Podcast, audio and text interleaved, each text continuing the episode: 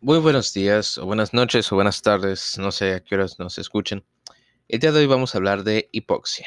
Bueno, la hipoxia es un estado en el que el oxígeno no está disponible en cantidades suficientes a nivel tisular para mantener una homeostasis adecuada. Esto puede deberse a un suministro inadecuado de oxígeno a los tejidos, ya sea debido a un bajo suministro de sangre o un bajo contenido de oxígeno en la sangre.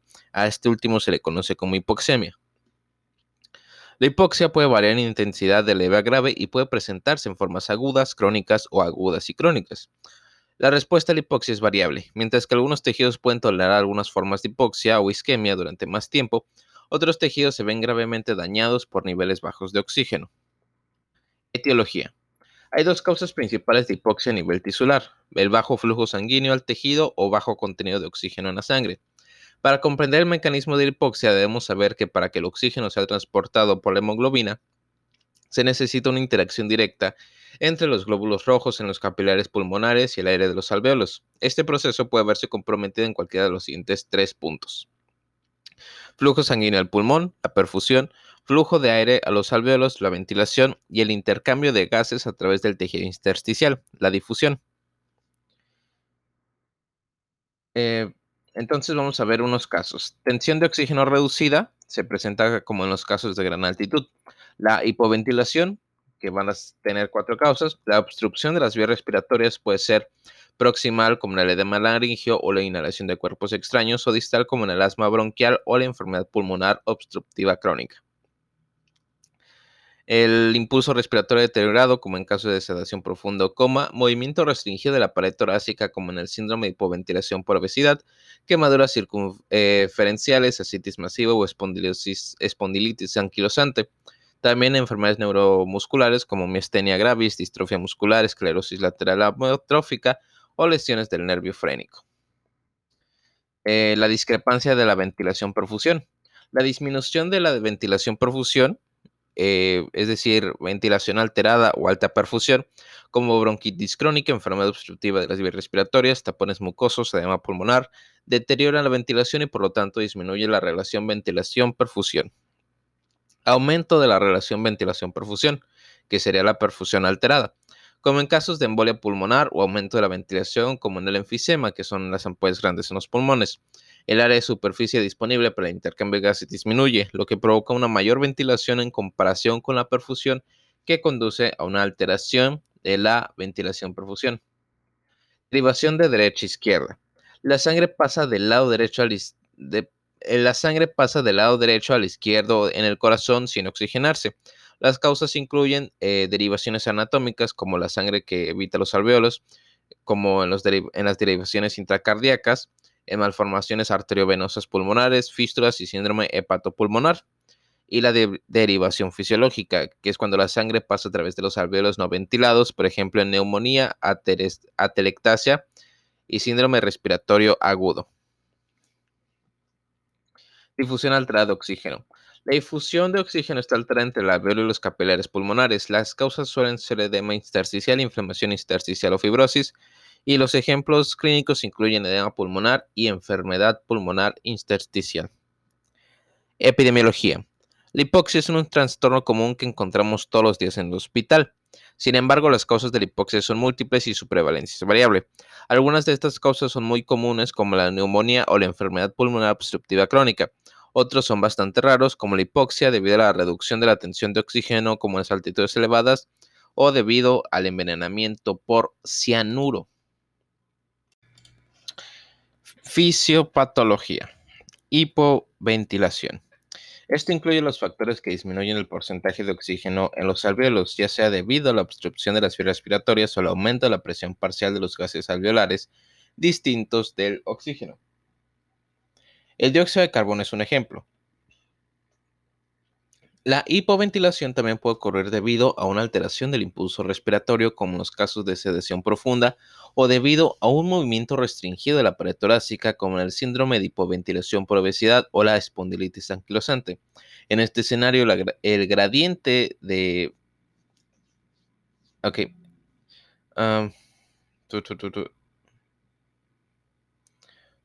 En este caso, el gradiente será normal ya que el oxígeno es suficiente tanto en los alvéolos como en el torrente sanguíneo. Ah, ok, el gradiente alveolo capilar, ok. En los alvéolos, un aumento de la presión parcial de un gas será sobre todo sobre el costo de los otros gases que componen el aire.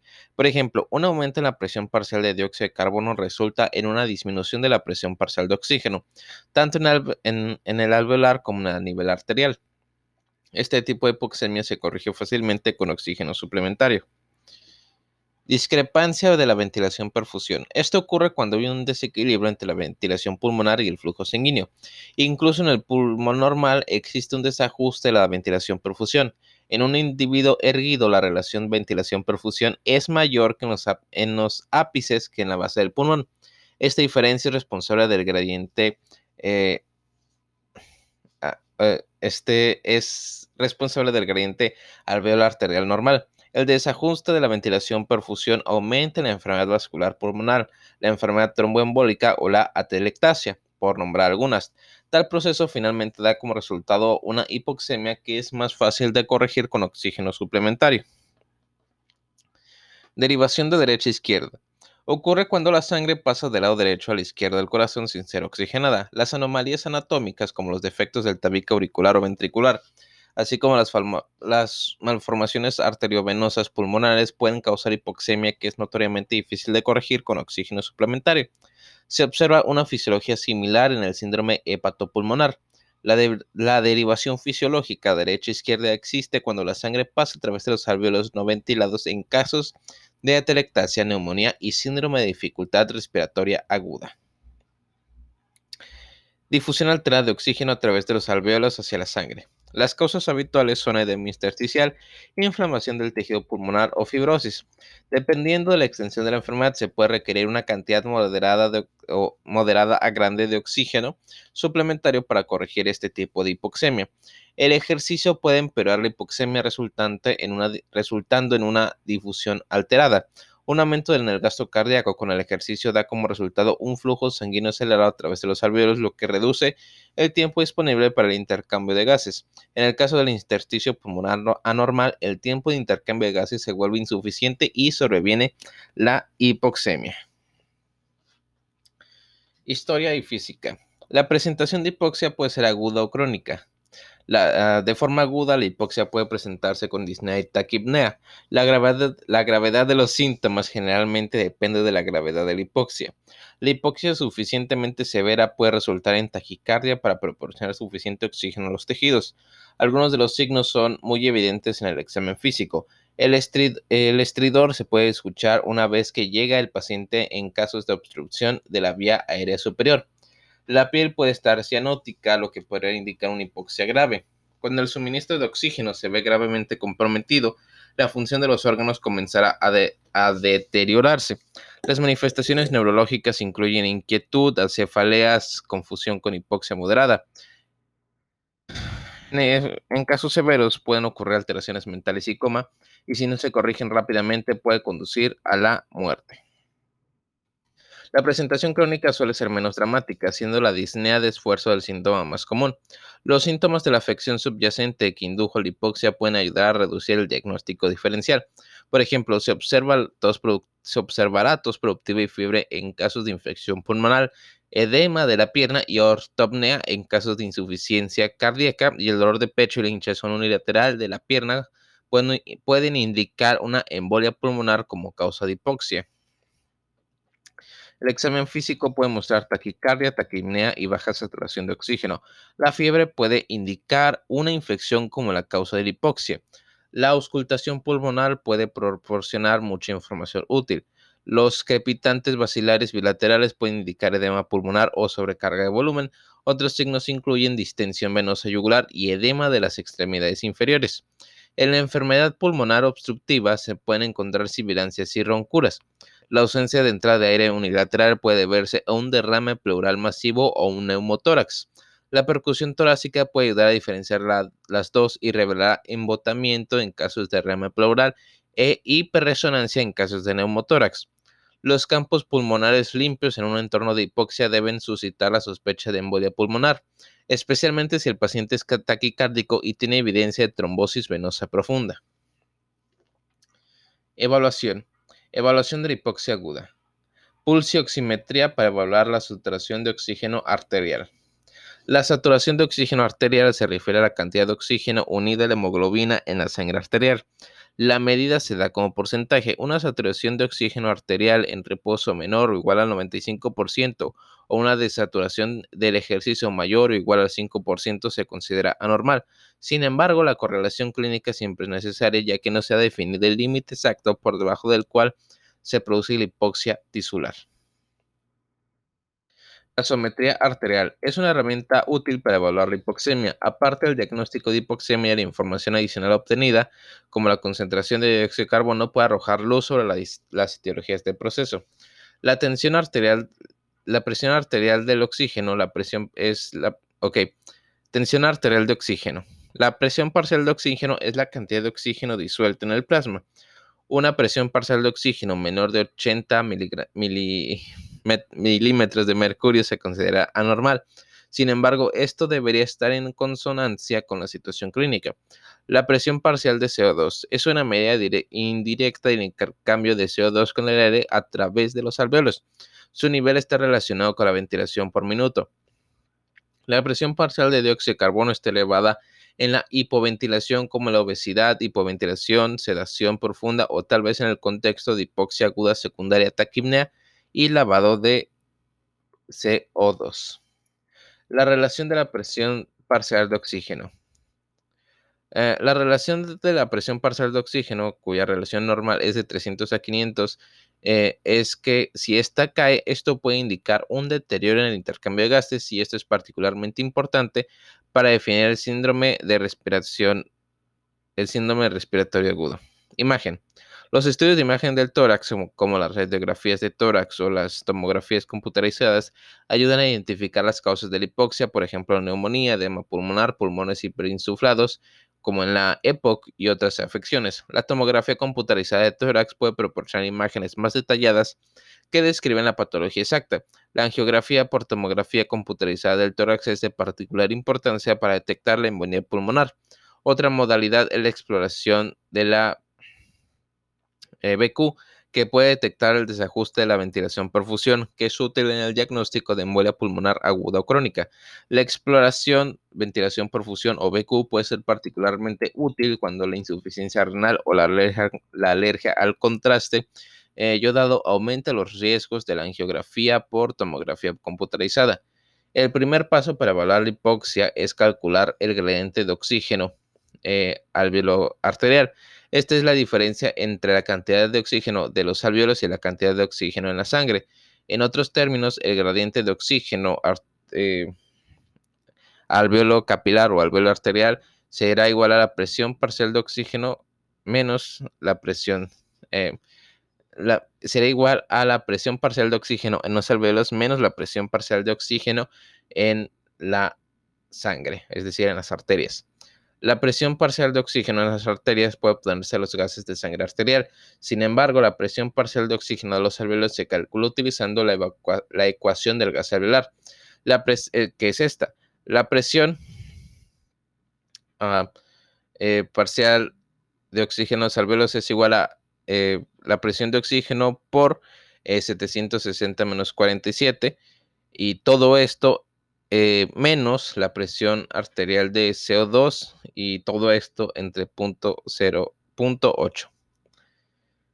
760 será la presión atmosférica del nivel del mar, es decir, a milímetros de mercurio. 47 es la presión parcial del agua a una temperatura de 37 grados centígrados y 0.8 es el cociente respiratorio en el estado estacionario.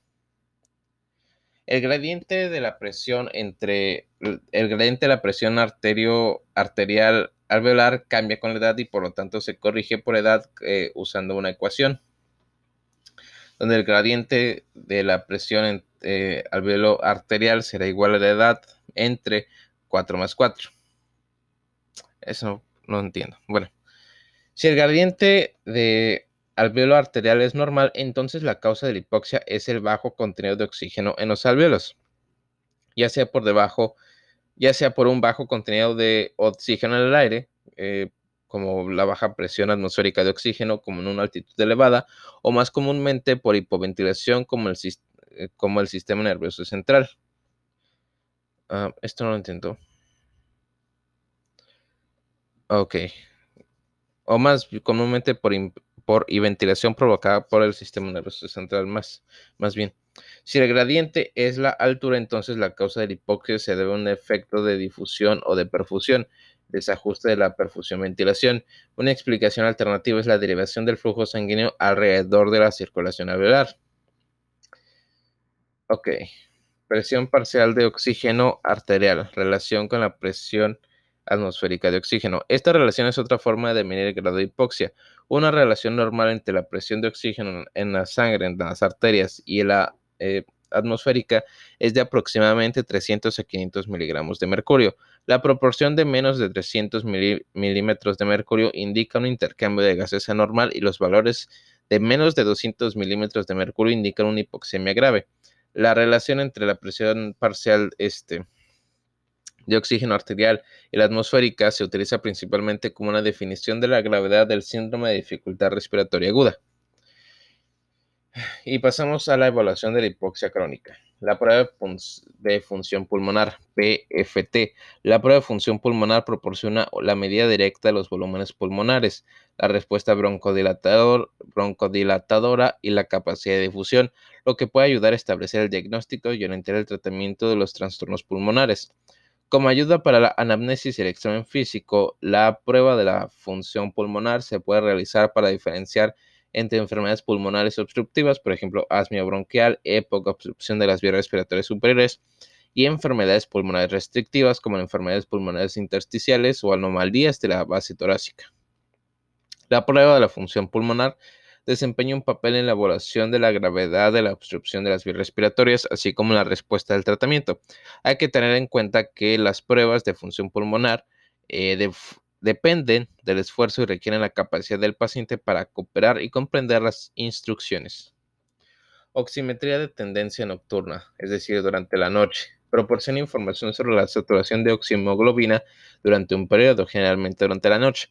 Esta prueba se utiliza principalmente para evaluar la adecuación a la necesidad de suplementos de oxígeno por la noche. Sin embargo, se desaconseja el uso de la oximetría de tendencia nocturna como sustituto de un estudio diagnóstico del sueño, Siempre que sea posible debe utilizarse en un estudio formal del sueño. Prueba de caminata de los 6 minutos.